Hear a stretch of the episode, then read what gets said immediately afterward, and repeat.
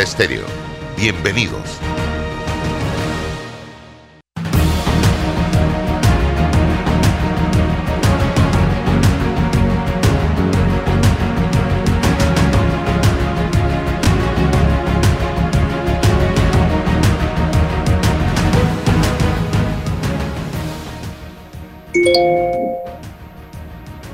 Mis amigos, tengan todos muy buenos días, bienvenidos. ¿Qué tal? Esto es Sin Rodeos a través de Omega Estéreo, emisora con cobertura nacional de frontera a frontera y también nos puede sintonizar a través de nuestras redes sociales, Instagram, a través de Álvaro Alvarado Noticias. También estamos en YouTube, en TikTok, en fanpage, Facebook y eh, Twitter. Todas estas redes al servicio de la información. Hoy es lunes 4 de eh, abril, año 2022, y amanecimos con la información, gracias a Dios, de que se llegó a un acuerdo finalmente por uh, cuatro años más para la convención colectiva entre el Sindicato Único de Trabajadores de la Construcción y la Cámara Panameña de la Construcción, que con eso se evita esa anunciada huelga que se había planteado a partir de la mañana de hoy lunes. Así que el país, guardadas proporciones, más o menos, vuelve a la calma porque hay temas sumamente interesantes que tenemos que discutir en la mañana de hoy. Está con nosotros Rolando Rodríguez eh, del diario La Prensa, César Relova. Así que vamos a hacer una breve pausa y les comentamos todo lo que está pasando en este momento en Panamá, en esta hora de información. Regresamos. En breve continuamos con más aquí en Sin Rodeos por la cadena nacional simultánea Omega Estéreo. Ingresa a panamadigital.gov.pa. Solicita tu paz y salvo, paz y salvo del IFARU. El prestatario puede tramitar su solicitud de paz y salvo con la entidad a través del portal, evitando ir a la entidad para la emisión del documento. Ya lo saben, puede tramitar en panamadigital.gov.pa. Bueno, me voy a comer con una estrella. Mmm. Espérate, ¿y tu esposa sabe? Claro, ella sabe que la estrella del sabor es American Star. Y por eso en la casa comemos delicioso. American Star, el tasajo, jamón, chorizos y embutidos más suaves, económicos y con el sabor que le gusta a todos. ¡Oh! ¿Me invitas a conocer esa estrella? Busca la estrella roja y azul American Star, la estrella de tu cocina. Cuando no hablamos en nuestro viaje en el metro, estamos respetando a los demás y cuidando nuestra salud. Tu silencio dice mucho. ¡Qué ingeniosa frase!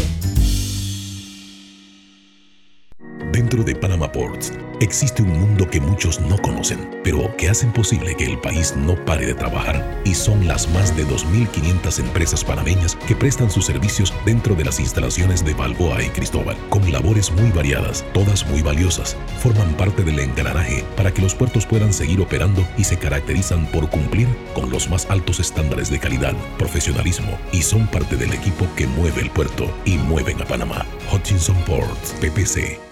Hola amigos, hoy les contaremos en cuatro sencillos pasos cómo lograr sus metas ahorrando con caja de ahorros. Paso 1. Determina la cifra que puedes ahorrar y lleva un control de tus gastos. Paso 2. Plantéate una meta. Paso 3. Abre una cuenta de ahorros en caja de ahorros que tiene para niños, jóvenes y adultos. Paso 4. No te lo gastes todo y ahorra para el futuro, porque con esfuerzo puedes lograr todo lo que te propongas. Caja de ahorros, el banco de la familia parameña. Dale a tus proyectos calidad con Cemento Chagres, 100% panameño comprometido con el país y su gente. Cemento Chagres es la base del crecimiento ofreciendo calidad en todo el país. Somos el cemento que nos une. Cemento Chagres, un cemento de calidad 100% panameño comprometido con el medio ambiente y las futuras generaciones. Para develar lo que es cierto, hace falta hablar sin rodeos con Álvaro Alvarado. Y regresamos a la señal de Omega Estéreo. Primer tema, la gran interrogante que se hace mucha gente en este país. Yo no sé si César y Rolando, porque no le, no le he preguntado, ¿quién es Etelvina de Bonagas? ¿Quién es esta figura que ha cobrado tanta importancia a nivel nacional en las últimas semanas? a tal grado que ha logrado que se apruebe una ley para ella que le permite su reelección en un formato de ponderación, que eso es un, casi un hecho, que se va a reelegir. No creo que pase absolutamente nada diferente ni nada extraordinario, porque la ponderación, ella tiene a los profesores nombrados, muchos de ellos ganando buen dinero, y la ponderación es que los profesores tienen el 60% y los estudiantes el 20%. Así que no hay, ahí no hay discusión alguna de que ella se va a reelegir. Nada más necesitaba la ley. Y sin medir las consecuencias, sin medir el costo político, sin medir el riesgo, la Asamblea se monta en este proyecto de un par de diputados del PRD que tienen poder en ese partido, aprueban sin consultar con nadie la ley, la mandan al Ejecutivo, el presidente, yo decía en el cambio, en medio prácticamente de la oscuridad ya, tipo 6 de la tarde, la refrenda, la da a conocer el refrendo, sin consultar con nadie tampoco, sin medir las consecuencias, se pone la armadura de Quijote y aguanta callado. Una mujer como Etelvina de Bonaga que ha hecho, ha logrado arrodillar a dos órganos del Estado. Wow, ¿quién es esa mujer? ¿Qué hay detrás de todo esto? Estimados amigos, es la pregunta que muchos nos hacemos en medio de un escenario de grandes especulaciones. Pero hay que saber qué hay detrás de todo esto, porque yo he visto a presidentes reculando ante la opinión pública, ante la presión popular. Y en este caso muy en particular, se fueron de frente sin importar absolutamente nada, estimados amigos que me sintonizan a esta hora. Ahora, repito, ¿quién es esta mujer? Momentos en que también renuncia al Partido Revolucionario Democrático, una mujer de principios, de valores, muy bien preparada, que ha ocupado cargos importantes, dejando bien en alto el nombre del país, y le canta las verdes y las maduras al PRD de una manera elegante. Ayer en el knockout del diario La Prensa, y me refiero a Leonor Calderón. En, en pocas palabras, Etelvina de Bonaga Ganchito para el PRD y Cruz para una mujer con el perfil de Leonor Calderón. Vamos atando cabos y adicional a esto, los nombramientos que han surgido de figuras importantes del PRD en esa universidad y de gente allegada a la administración de la universidad en puestos claves en el gobierno del presidente Cortizo y del PRD. Hablemos de esto, Rolando, y luego don César Relova. ¿Quién es Etelvina de Bonagas? Bueno, buenos días, eh, Álvaro, buenos días, César, estimado Radio Escuchas. Esa es una muy buena pregunta porque lo que nosotros hemos podido investigar en la prensa es poco porque aparentemente esto, este esquema que tenía ella para, para llegar al punto donde está ahora lleva cierto tiempo. Y, y yo tengo que hacerme muchas preguntas como te las haces tú. Una de ellas es, eh, la UNACHI es algo así como eh, un lugar donde el PRD tiene sus, eh, su gente nombrada porque es evidente que si tuviera otra gente de otros partidos nombrados allí, no recibiría este respaldo que ha recibido pero lo que, lo que es mucho peor es que eh, allí, en, en, la estructura de personal, nosotros descubrimos varias cosas que son bastante anormales. Primero, el doble salario. Allí tenemos, o sea, a mí me molesta muchísimo que el presidente haya, se haya tapado los oídos, porque tenemos allí a funcionarios de su gobierno ganando un doble salario a pesar de que eso eh, no debería ser así. Lo segundo que descubrimos es que por cada profesor, por cada directivo que nombra esta señora, viene el esposo, viene la tía, vienen los hijos, viene, es decir, el núcleo familiar de varias familias chilicanas están nombradas allí. Y si no están nombradas allí, están nombradas en otras instituciones igualmente del Estado. Eh, con lo cual el radio de influencia de esta señora pues parece ser que llega más allá de los límites de la universidad. Entonces, la otra pregunta que yo me hago es que el presidente escuchó todo esto y prefirió firmar esta ley tan polémica que tiene nombre y apellido, con la que estaría apoyando abiertamente eh, situaciones ilegales, situaciones cuestionables desde el punto de vista moral, que ponen en serios aprietos a nuestra educación, a nuestros estudiantes, incluso a la democracia, porque este es el mensaje que está mandando el presidente a nuestros jóvenes. Entonces yo, a pesar de todo esto, yo me pregunto si lo que busca el presidente es una distracción, porque yo no puedo concebir que el presidente no haya escuchado el clamor de estudiantes, de medios, de gente decente en este país que está buscando que la educación se convierta en la estrella, pero cada vez que avanza un poco más el gobierno lo que vemos es una educación estrellada contra una pared, porque esto no es más que una bofetada a todo el pueblo panameño y especialmente al pueblo chiricano. Entonces, sí vale la pregunta, ¿quién es esta señora? ¿Cómo es que tiene ese alcance? Mira, es más, Álvaro, esta señora se enteró de, de, la aprobación de la ley, de la sanción de la ley, un día antes. Desde su casa empezaron a quemar fuegos artificiales un día antes de que saliera en la Gaceta.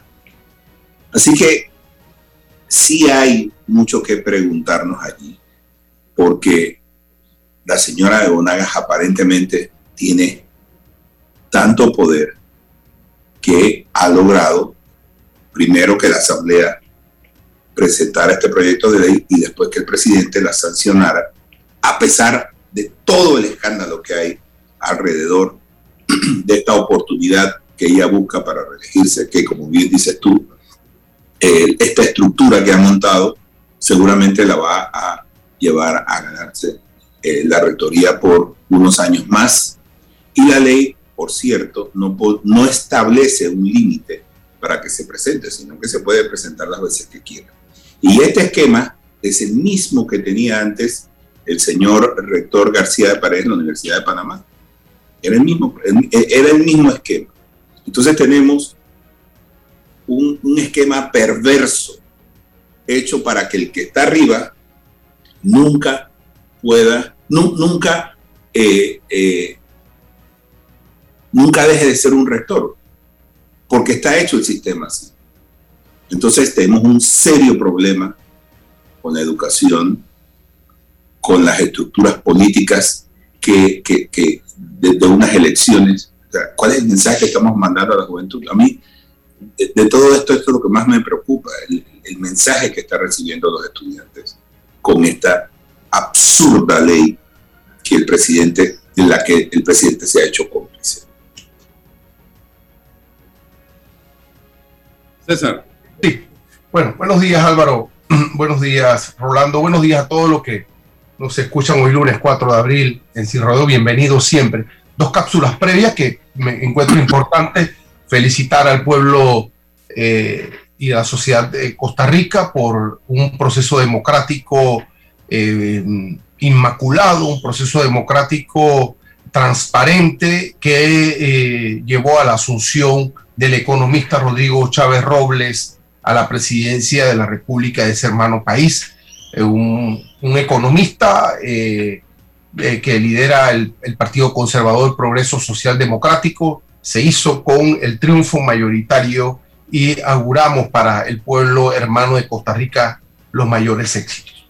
Otro elemento que encuentro importante eh, darle seguimiento es el enfrentamiento que mantiene el presidente Nayib Bukele con las pandillas, con las maras, en El Salvador tomando medidas drásticas, medidas radicales, medidas extremas que tienen a los diversos organismos de derechos humanos verificando, generando seguimiento sobre lo que allí está ocurriendo. Un caso, ¿verdad que mm, eh, trascendental, el Estado eh, haciéndole frente a, los grados de, violencia extrema y, por supuesto haciéndolo de una forma no tradicional, eh, y que nos pone en perspectiva sobre esos límites en la asunción de la, de la violencia estatal. Bueno, hay que darle seguimiento a todo esto. Álvaro hace una pregunta. ¿Quién es Estelvina de Bonagas? Yo la contesto en el siguiente, de la siguiente forma. Estelvina de Bonagas es un instrumento, es un eslabón del poder político. Estelvina de Bonagas representa la posibilidad de un partido político, en este caso PRD, para garantizar un espacio político, una, una, eh, una especie de, eh, feudo político para, para garantizarle a ese partido nombramientos, eh, vínculos, relaciones, estando en el poder o no estando en el poder. Esto ocurre históricamente con espacios como la alcaldía, como entidades autónomas, semiautónomas, que son asignadas como bastiones políticos a determinado, sí, a determinado gamonal. Así que yo discrepo de Álvaro en la lectura de que Estelvina Monaga puso a dos poderes del Estado contra la pared. Al contrario, ella es parte, ella es un elemento, ella es una estructura de ese poder político que le garantiza se le garantiza a ellos mismos, insisto, espacios de poder para garantizarse, insisto, nombramientos y, tal.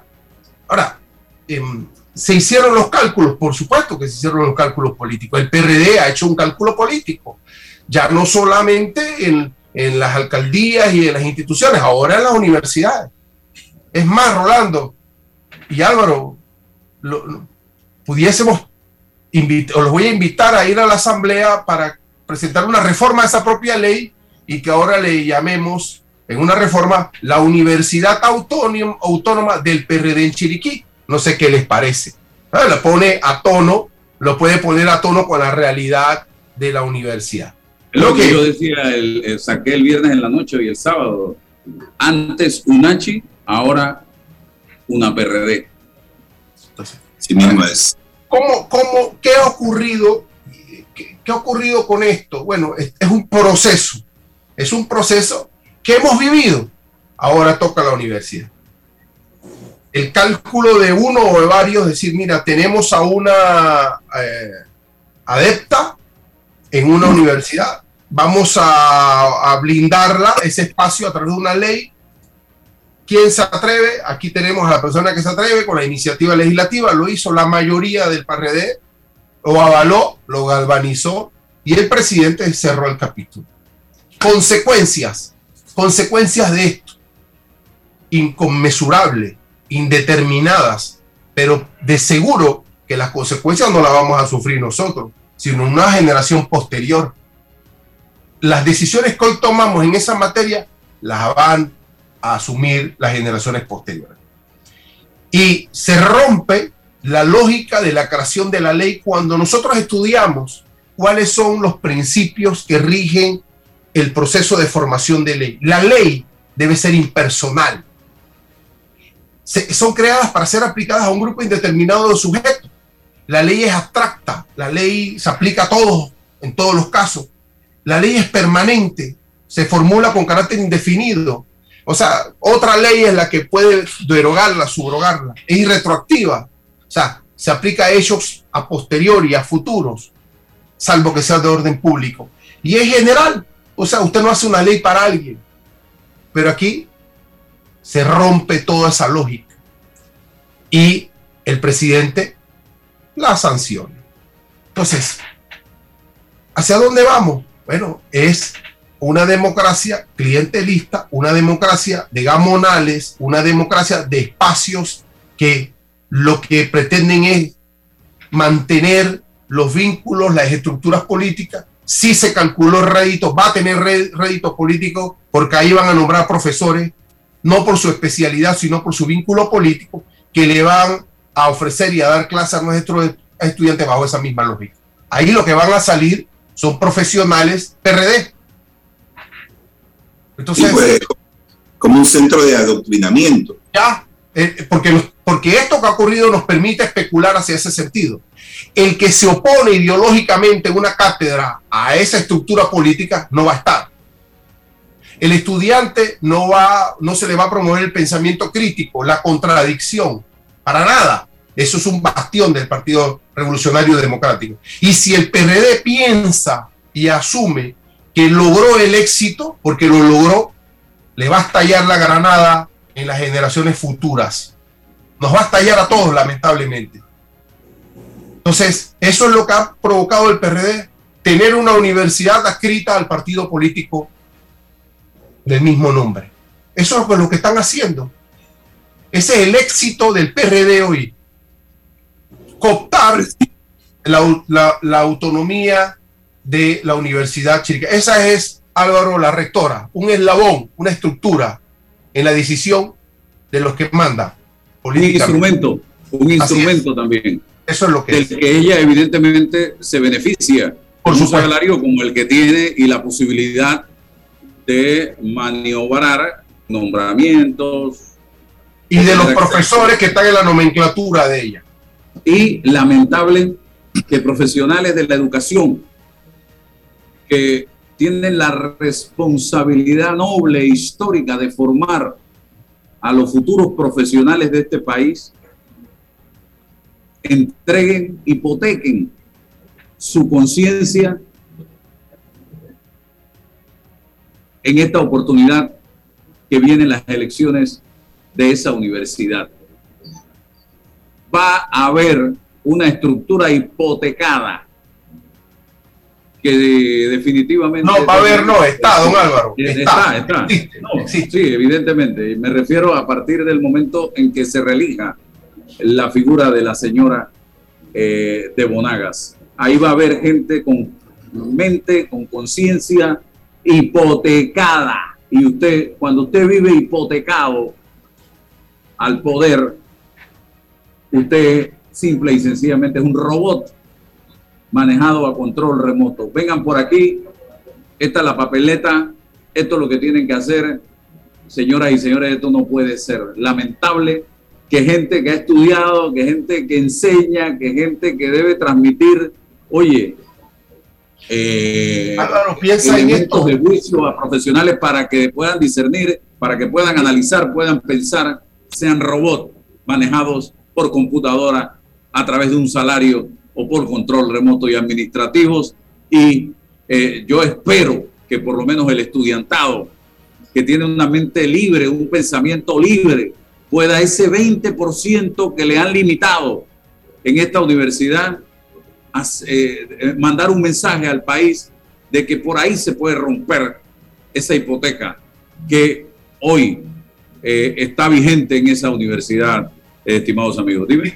Si hoy, si hoy nosotros criticamos la mercantilización de la educación superior, una cantidad de universidades privadas de garage que están educando a gente en dos o tres años, Hoy estamos criticando desde el sector privado esa fórmula. Imagínate que los espacios libres que nos quedaban en las universidades públicas sean politizadas. ¿Hacia dónde vamos? Sí, es que Rolando, eh, la gente todavía no ha entendido, este país no ha entendido, creo yo, es lo que yo percibo cuando yo oigo a la gente decir, robó pero hizo eso, a mí me, me, me lastima hasta las uñas. Cuando yo escucho a alguien decir, está bien, los otros robaron y no, no hicieron nada, por lo menos fulano robó, pero hizo. Es que los que robaron y no hicieron nada son tan sinvergüenzas como el que robó y hizo. Ahí no hay distinción. Entonces, a lo que iba es que yo estuve revisando hace unos días el daño que le hace la corrupción a la sociedad a los países, pero la gente no ha entendido el daño que le hace la corrupción a los países y por eso seguimos viendo o apalancados en eso de robó pero hizo. Y miren, la corrupción es un delito grave que frena el desarrollo económico y social de una nación. ¿Ustedes por qué creen que Panamá está como está en materia de educación, en materia de salud, las carreteras como están? En fin, no hay coliseos deportivos, están en pésimo estado. ¿Por qué? Por la corrupción. La corrupción afecta a todos los sectores y en todos los ámbitos. Si ignoras o apoyas con tus acciones, y esto le estoy hablando no solo a los profesores administrativos y estudiantes de la UNACHI, sino a todos los panameños, tú también eres corrupto y después no te quejes. Y le voy a decir, porque en materia de sociedad, la corrupción socava la democracia y el Estado de Derecho. Facilita la delincuencia organizada, el terrorismo y amenaza la seguridad humana. Distorsiona los mercados y desalienta las inversiones. Por eso que aquí, en Estados Unidos, usted no ve ninguna empresa grande invirtiendo en, en obras públicas. ¿Por qué usted cree que no vienen las empresas norteamericanas a construir, a desarrollar proyectos en nuestro país? aumenta los costos y reduce la calidad de vida, pérdida de confianza de los gobiernos y de las instituciones. Esto es una radiografía de Panamá. Aumenta la desigualdad y destruye el medio ambiente. Menoscaba la calidad de vida del hombre. Arruina carreras profesionales y la calidad de vida. Niega el acceso a los servicios básicos y a la justicia. Eso hace la corrupción y la gente todavía en este país dice, robó pero hizo, niega oportunidades de empleo, da pie a la violación de los derechos humanos, distorsiona la competencia, pérdida de reputación. Panamá hoy día tiene una pésima reputación en este sentido internacionalmente, por eso estamos en las listas donde estamos. Aumenta los costos de hacer negocio. Panamá, aquí todo es más costoso. Hacer una pared, hacer una carretera, es más costoso, proporciona incentivos erróneos y afecta la innovación. Así que todo esto es ese cáncer que va comiendo al país. Miren el daño que ocasiona, pero la gente todavía no quiere, no quiere, es no quiere entenderlo. Amigos, don Rolando. Mira, hermano, eh, precisamente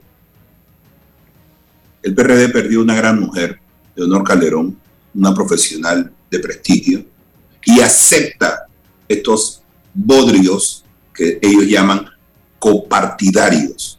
Justamente ella dice que el PRD se ha convertido en un, en un partido clientelista y que ya no se aguanta.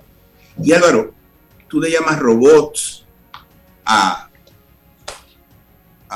la señora esta, son instrumentos, son herramientas que utiliza el, partido político en el poder para mantener su estructura.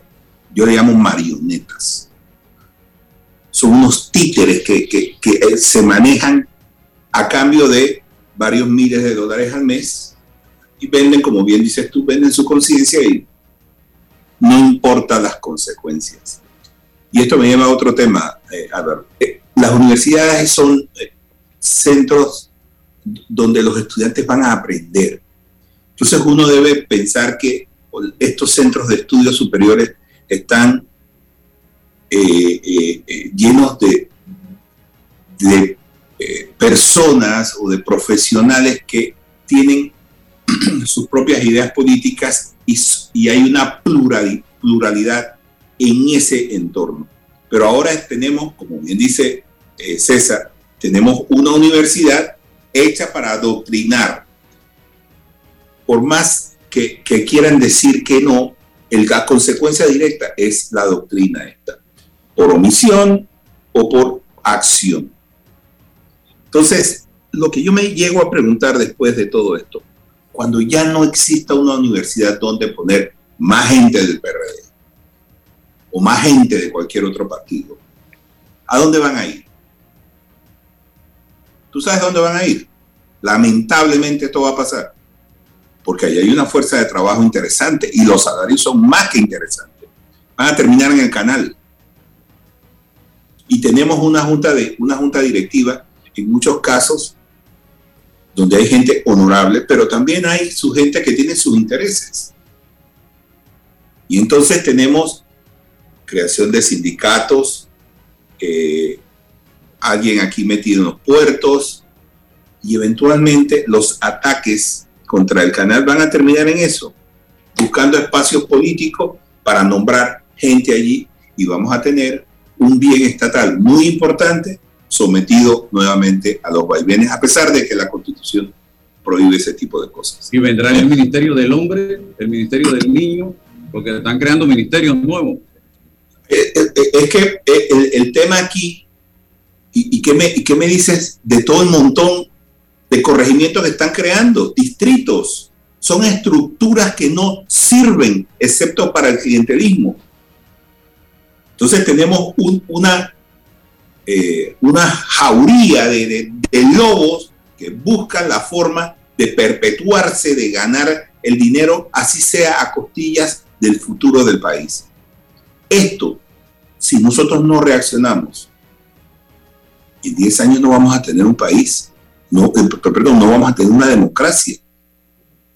Yo no quiero saber, tú, tú sabes si están haciendo todo esto y, además con todo el descaro del mundo, porque esta acción del presidente es absolutamente descarada. Si están haciendo esto con todo el descaro, yo me pregunto entonces, ¿qué van a hacer si ven peligrar eh, eh, eh, una reelección? ¿Qué, ¿Qué van a hacer? Bueno, ya lo están haciendo. Ya lo están haciendo. Han demostrado que son capaces de lo que sea. Exacto, están, o sea, ya no tienen escrúpulos. ¿no? Esto da pena, da pena, Álvaro. Y, y, tú sabes la cantidad de personas que se fueron al sacrificio personal para que todos nosotros tuviéramos una democracia. Ya la gente no se acuerda de eso. Pero en el momento en que se empiecen a acordar, yo creo que va a ser esta tarde. Porque aquí no somos capaces de ver una cosa que está en nuestras narices. La corrupción. Fíjate la, noticia que sale hoy en, en la prensa. Tenemos tres organizaciones, entre ellas calificadoras, diciendo que el principal problema de Panamá es la corrupción. Que aquí no va a venir inversores extranjeros porque aquí impera la impunidad e impera la corrupción. Hoy viendo eh, eh, eh, la oferta de noticias en, la prensa, me encuentro este titular. Juzgado ordenó el archivo del caso por arriendo de tierras durante la gestión de García de Paredes en la Universidad de Panamá. Hay que aplaudir. O sea, estamos nuevamente frente a la impunidad. Y lo peor de todo es que no nos damos cuenta de que esta es una puerta, la corrupción es una puerta ancha. Primero entraron los políticos, ahora está entrando el crimen organizado. Y además el crimen organizado se está alojando en los partidos políticos y en instituciones del Estado. ¿Cuál es el mensaje que estamos recibiendo? ¿Qué pasa con este país? ¿Qué pasa con nosotros? Yo, yo la verdad trato de, de verle una lógica a todo esto, pero hay veces en que, no sé, yo encuentro tan limitadas mis, mis, mis, conclusiones, porque es que yo no puedo creer que actuemos con tanta ignorancia. Desgraciadamente, cuando nos demos cuenta de toda la ignorancia que está alrededor nuestro, probablemente sea tarde. Esto, esto ocurrió con, con los militares. No, no, no, cedimos, cedimos, cedimos, cedimos. Y cuando nos dimos cuenta, pues estábamos sometidos a una estructura de poder basada en el autoritarismo y poco a poco, pero afortunadamente también tuvimos la oportunidad de salir de eso. Pero ahora esa oportunidad la tenemos que aprovechar nosotros. Nosotros tenemos que abrir los ojos y tenemos que ver qué hacemos con nuestra democracia, porque evidentemente a los partidos políticos no les importa absolutamente nada con el futuro de este país. Y yo decía también, a veces me pregunto, y Rolando tiene más, ¿cuántos años tiene en el periodismo usted, mi estimado colega?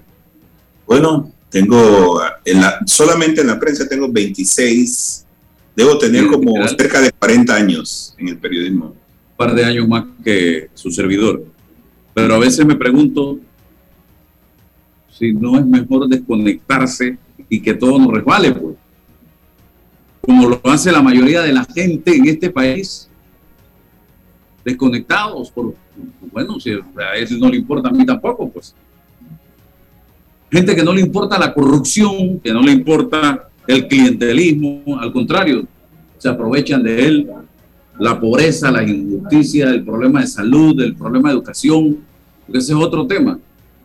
Aquí hay un grupo importante de gente que no tiene la menor idea de que en educación nosotros no llegamos a 2,5 y creen que sus hijos están siendo educados en Harvard. Y mientras no entendamos que la educación en Panamá es un desastre y que ahora con lo que acaba de decirnos el presidente el viernes a las 6 de la tarde, con esa firma de que a este gobierno no le importa un bledo con la educación, a pesar de que nos dijeron que era la estrella de este gobierno.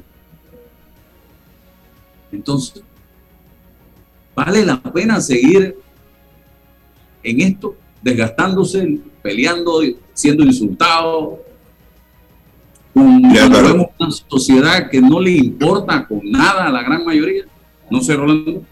Mira, Álvaro, yo, la, si, si fuera por mí o, en tu caso nada más fuera por ti, uno sí, tal vez podría colgar los guantes, pero yo pienso en, en mis hijos, pienso en el futuro, por ejemplo, de quienes serían mis nietos más adelante.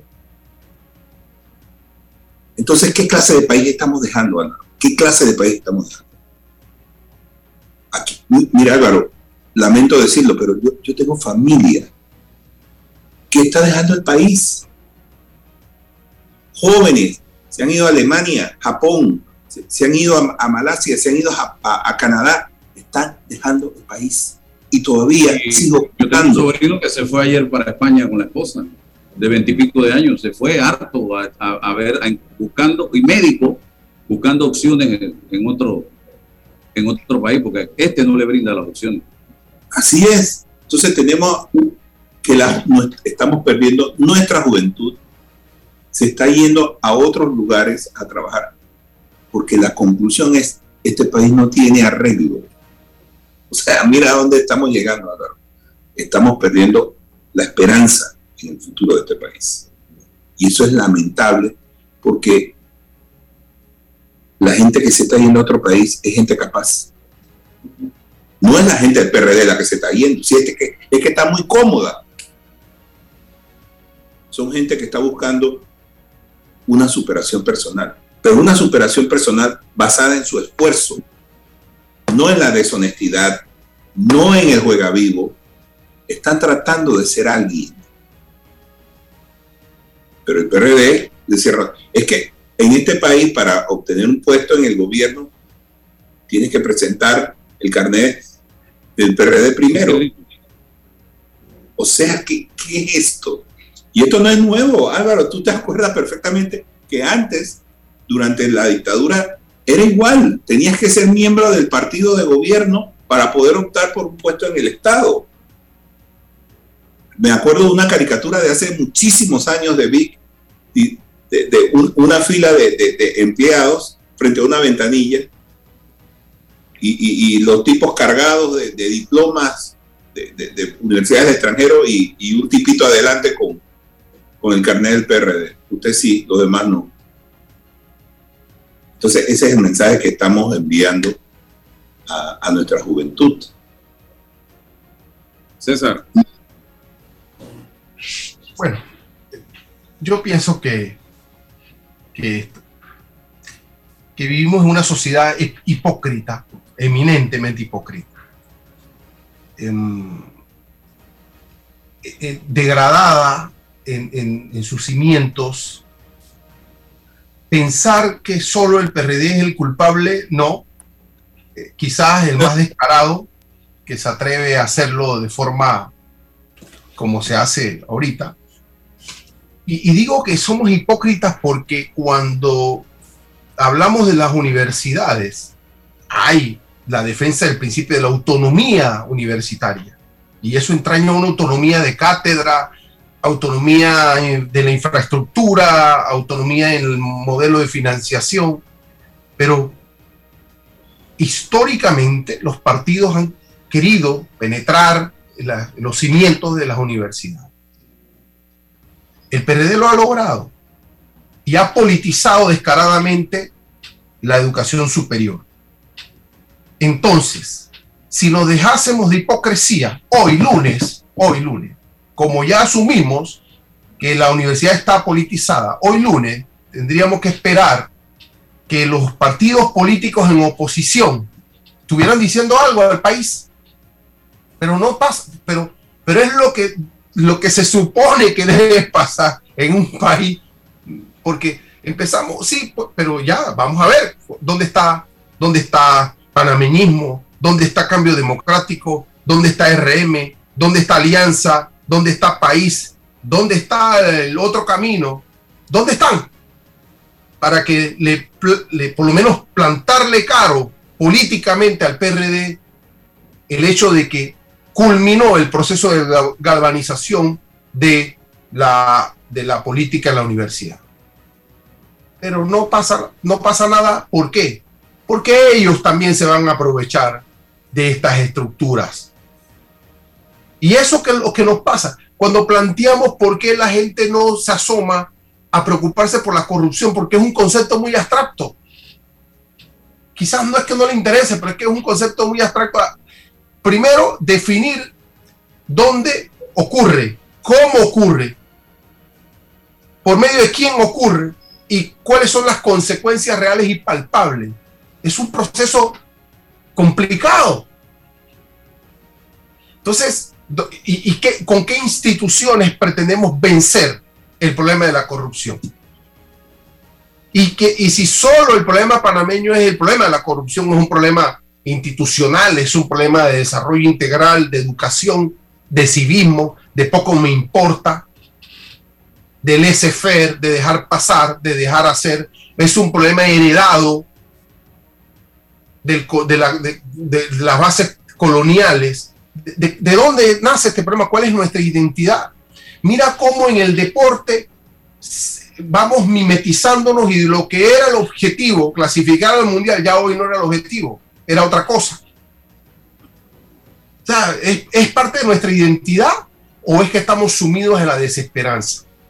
¿Hacia dónde vamos? ¿Cuál es el proyecto nacional y cómo lo podemos amalgamar? ¿Será a través de la política? ¿Será a través de la cultura? ¿Será a través de un movimiento revolucionario, un revolcón? ¿Será a través de qué? ¿O será por la llegada de otro, de otro? Porque a veces otros no resuelven los problemas.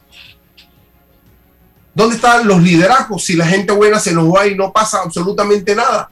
No hay una reflexión sobre los modelos, la estructura. Bueno, 700 mil personas, 4 mil delegados, y eso cualitativamente, ¿qué significa para el desarrollo de la democracia? Si ahí es más clientelismo, ahí es más billete, hay más millones. ¿Cómo resolvemos eso? Del PRD o de los otros partidos. Es, son un calco. Son un calco de lo mismo. Todos son iguales. Todos son iguales todos son iguales. Y, ah, pero, pero miramos, Rolando, dice que yo soy independiente. ¿Independiente de qué? ¿Independiente de quién? Pero bueno, yo no es pesimismo, es realismo. Es entender este mundo hipócrita de lo políticamente correcto y no decirle a la gente lo que hay que decirle. Politizaron la universidad y como politizaron la universidad el viernes, los partidos políticos hoy tienen que estar presentando su postura política sobre el problema de la universidad. Porque ya la autonomía no existe, es una mentira. Hay que abordar las cosas como son. Vamos al cambio, regresamos enseguida. Un momentito, vamos al cambio, regresamos. Llegó el pack perfecto de Credit Corp Bank con promociones en préstamos personales, tarjetas y ahorros, del 14 de marzo al 14 de abril, con excelentes tarifas promocionales, bonos en efectivo, membresías gratis y compra de saldo al 0% de interés. Conoce más ingresando a www.creditcorpbank.com. Visítanos y llévate el pack perfecto. Credit Corp Bank cuenta con nosotros. Déjate llevar por la frescura del pollo melo, panameño como tú. Déjate llevar por la frescura del pollo melo. Variedad y calidad. Melo. Frescura de altos estándares. la calidad es una promesa. Para llevarte el pollo melo siempre fresco hasta tu mesa. Déjate llevar por la frescura del pollo melo. Por su sabor y calidad lo prefiero. Déjate llevar por la frescura. Como es tradicional, se puso en marcha el Plan General de Elecciones Plagel en la República de Panamá. Este plan es un instrumento de planificación, supervisión, control y evaluación del proceso electoral. Con la implementación del Plagel, el Tribunal Electoral se prepara una vez más para cumplir con su mandato constitucional de garantizar la libertad, honradez y eficacia del sufragio popular. Tribunal Electoral, la patria la hacemos contigo. Agua pura de nuestra tierra, riqueza inmensa de vida y salud. Si gastas agua de más, se la quitas a los demás. Al cepillar tus dientes, cierra la llave, ahorrarás en tu consumo y alcanzará para todos. Gobierno Nacional, idam.gov.pa. Somos agua. Trabajando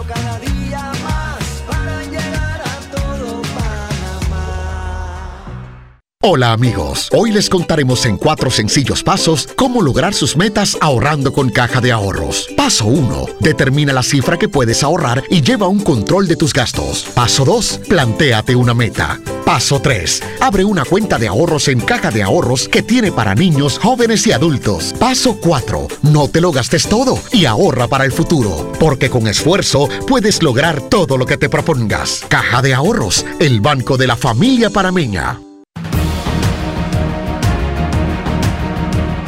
Eh, Rolando y César, tengo a Sandy Wattenberg eh, con nosotros en la mañana de hoy de la organización Marea Verde. Yo no sé si ustedes vieron una marea de basura el viernes en las redes sociales aquí en Costa del Este, que hasta que daba vergüenza y preocupaba también porque esa es basura que los panameños arrojan a las calles.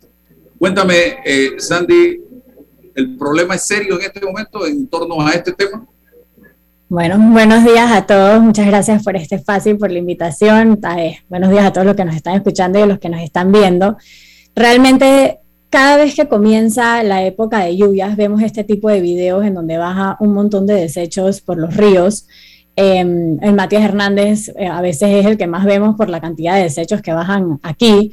Y esto nos puede demostrar que realmente sí tenemos un problema bastante grave de recolección, de disposición de desechos y también de consumo, de consumo de productos por parte de las personas que al final no saben cómo disponerlos o no tienen cómo disponerlos y terminan pues contaminando nuestros ríos y nuestros mares. ¿La gente entiende eso realmente? Que cada vez que arroja basura a la calle está contaminando nuestros ríos y nuestros mares y las consecuencias que eso trae consigo. Hay gente que entiende y hay otra gente que no se percata del problema. Quizás a veces tampoco lo ven o no lo conocen. Eh, nosotros ahorita estamos trabajando en un proyecto que se llama Wanda Díaz. Es una máquina recolectora de desechos que estamos instalando en el río Juan Díaz para eh, precisamente ayudar a evitar y frenar esta contaminación por desechos. Pero no solamente estamos recogiendo los desechos o vamos a recoger los desechos, sino que también estamos trabajando con las comunidades en las cuencas medias y altas, precisamente para entender este, esta situación, saber si la gente realmente no tiene dónde disponer eh, sus desechos o es que la gente desconoce del problema o no saben cómo disponerlos. Y em, pues la idea es poder encontrar algún tipo de solución en conjunto con las, con las comunidades para que esto no continúe sucediendo. ¿Qué encuentra uno en esas mareas de basura? Bueno, nosotros tuvimos la oportunidad de, eh, con nuestra barrera Bob que teníamos instalada en el Matías Hernández, tuvimos la oportunidad de hacer un estudio de caracterización. Y en este estudio pudimos ver que, que cuatro de los top cinco materiales que bajaban por el río eran plásticos. En primero encontrábamos el plástico PET, que son por lo general las botellas de bebidas, de aguas. Eh, luego el foam, mucho foam. Eh, luego encontrábamos eh, plástico HDPE, que son botellas de champús, de detergentes.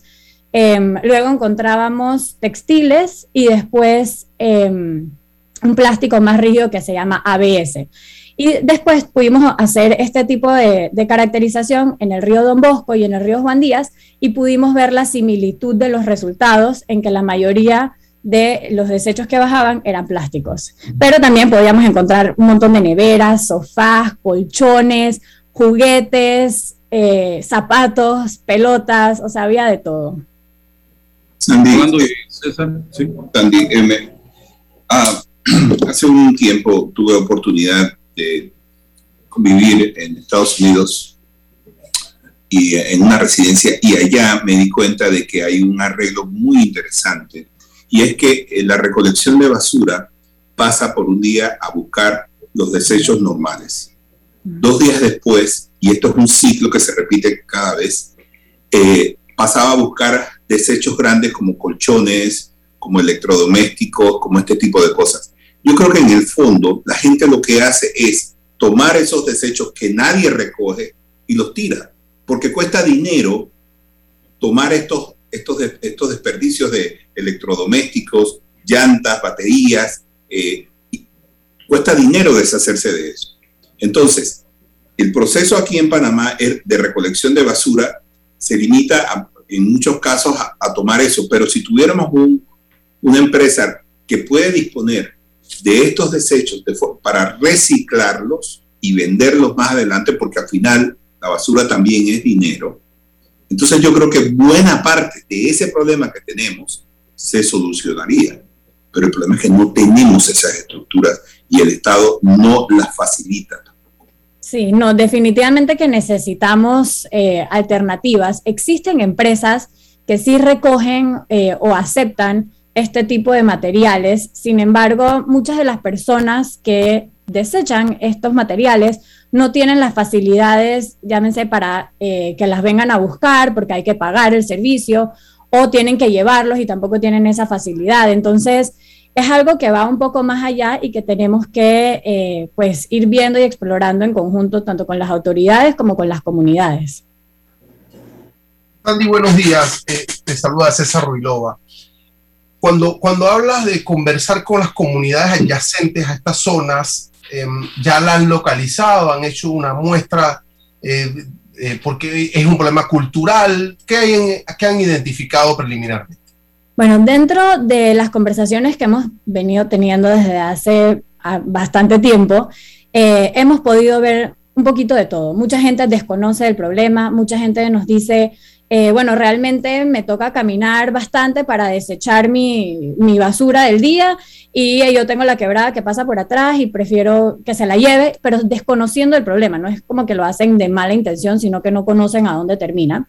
Eh, por otro lado es, eh, bueno, no, por aquí no pasa tanto el camión recolector, hay mucha gente que vive en veredas en donde no accesa el camión recolector. Em, y mucha gente nos hemos encontrado que conoce el problema, pero no, no tiene alternativas. O sea, nos dicen, quiero reciclar, pero no sé a dónde llevarlo o no tengo cómo llevarlo. Entonces, es, como un poco de todo. Hemos encontrado juntas comunales que, o sea, han eh, buscado soluciones en, en donde, por ejemplo, tiene un camioncito que, que recoge el reciclaje, pero obviamente no son todas y eso es lo que tenemos que trabajar, entender, educar a las personas también, porque como dije, hay mucha gente que sabe, pero hay mucha gente que no. Em, y también... menos cuántas juntas comunales están involucradas en el problema directo? Bueno, nosotros estamos trabajando con seis comunidades dentro del río Juan Díaz, definitivamente hay otras. Eh, pero estamos comenzando con estas seis, que somos las que hemos identificado que más eh, relación o, o, tiene, o sea, están más directamente relacionadas con el río. Em, y bueno, esto es lo que hemos podido recabar hasta el momento y con ella seguimos trabajando para poder obtener tanto información que nos ayude a entender más a fondo el problema y también eh, trabajar con las autoridades locales y líderes comunitarios que nos ayuden a buscar o identificar posibles soluciones. Bueno, gracias eh, Sandy por participar con nosotros en la mañana de hoy aquí en este programa eh, Sin Rodeos a través de Omega Estéreo también aportando un poco al tema del medio ambiente que es de todos. Bien, Rolando y César, seguimos acá en los minutos que nos quedan, que son pocos. Estamos viendo cómo avanza. Gracias. Estamos viendo cómo avanza el tema de las demandas de inconstitucionalidad que todavía no se han presentado todas. Se espera que para hoy el presidente del Partido Panameñista, José Blandón Figueroa, también esté presentando otra y otros sectores pero hemos visto cómo esto está avanzando eh, y, yo, yo me digo cuando veo esto que ojalá siempre funcionemos así. Es que así tiene que funcionar la justicia. Y que no sea algo extraño. Pero al mismo tiempo estoy viendo cómo desde el viernes comenzaron, jueves, comenzaron los bombardeos contra Javier Caraballo, María Eugenia López, Eduardo Valdés y la jueza Valoisa Martínez y eh, el Ejecutivo, por lo que los Putin en todo esto consideran que una es parte de un plan. Cuando estamos viendo en este momento a la justicia actuando. ¿Qué piensa Rolando al respecto? Mira, o sea, yo no puedo estar más en desacuerdo con, con, el tema este del de, fallo, el famoso fallo de los magistrados Juncar y, um, y Araúz. Es, yo no sé por qué se metieron en un asunto que no tiene absolutamente nada que ver con el tema electoral. Eh, y ciertamente lo que, lo que yo lamento, eh, Álvaro, es que si bien los partidos de oposición han empezado a reaccionar a esto, es una reacción que tiene que ver más con sus propios intereses Está bien que lo hagan, pero no debería ser el único tema en el que se metan. A estas alturas ya debería haber dos o tres demandas de inconstitucionalidad contra el asunto este de la sanción de la, de la anunciada, por lo menos, eh, de, la ley de la, señora Bonagas. Entonces, sí es cierto que los partidos políticos necesitan eh, involucrarse más en, en, el asunto nacional pero no solamente en sus intereses. También necesitamos que se metan en otros asuntos, pero como bien dices tú, todo el mundo está, están callados, se cruzan los brazos a ver cuándo les toca a ellos. Por eso es que no, no, no reaccionan, porque ahí están mirando el panorama hasta que, bueno, llegó la hora. Ah, pero te estás metiendo con mi oportunidad para entrar. Ahora sí me voy a reaccionar. Esas cosas deslegitim, deslegitimizan las acciones que ellos toman después, como en estos temas. Yo, Álvaro, eh, lo voy a decir con mucho respeto y asumo las consecuencias. Con el problema de Chiriquí veo dos soluciones. La primera, que, que ningún profesor se postule para legitimar la politización de la rectora eh, Bonagas, de Bonagas. Si una persona se eh, postula, está legitimando un proceso político, eh, está notarizándolo y diciéndole al país que es correcto lo que está pasando allí. Entonces, mi, primera opción es que no encuentre ningún tipo de oposición la señora Bonagas y que logre su objetivo sin ningún problema. Y la segunda opción es la radical, como tenemos que quitarnos el velo de la hipocresía, entonces pedirle a los partidos políticos en oposición, a todos, que se unan para que postulen dentro de la Universidad Autónoma del PRD en Chiriquí una candidata o candidato de la oposición política para venderle cara la victoria a la señora Bonaga. Y ya politizamos, de plano el problema de la universidad, sin hipocresía alguna. Hay dos caminos y dos soluciones en mi punto de vista. Bueno, se nos agotó el tiempo. Gracias César, gracias Rolando por estar con nosotros y a quienes nos han acompañado en el día de hoy a través de la transmisión del programa Sin Rodeo. Mañana, si Dios nos da permiso, estaremos nuevamente con ustedes. Excelente día. La información de un hecho se confirma con fuentes confiables y se contrasta con opiniones expertas. Investigar la verdad objetiva de un hecho necesita credibilidad y total libertad. Con entrevistas que impacten, un análisis que profundice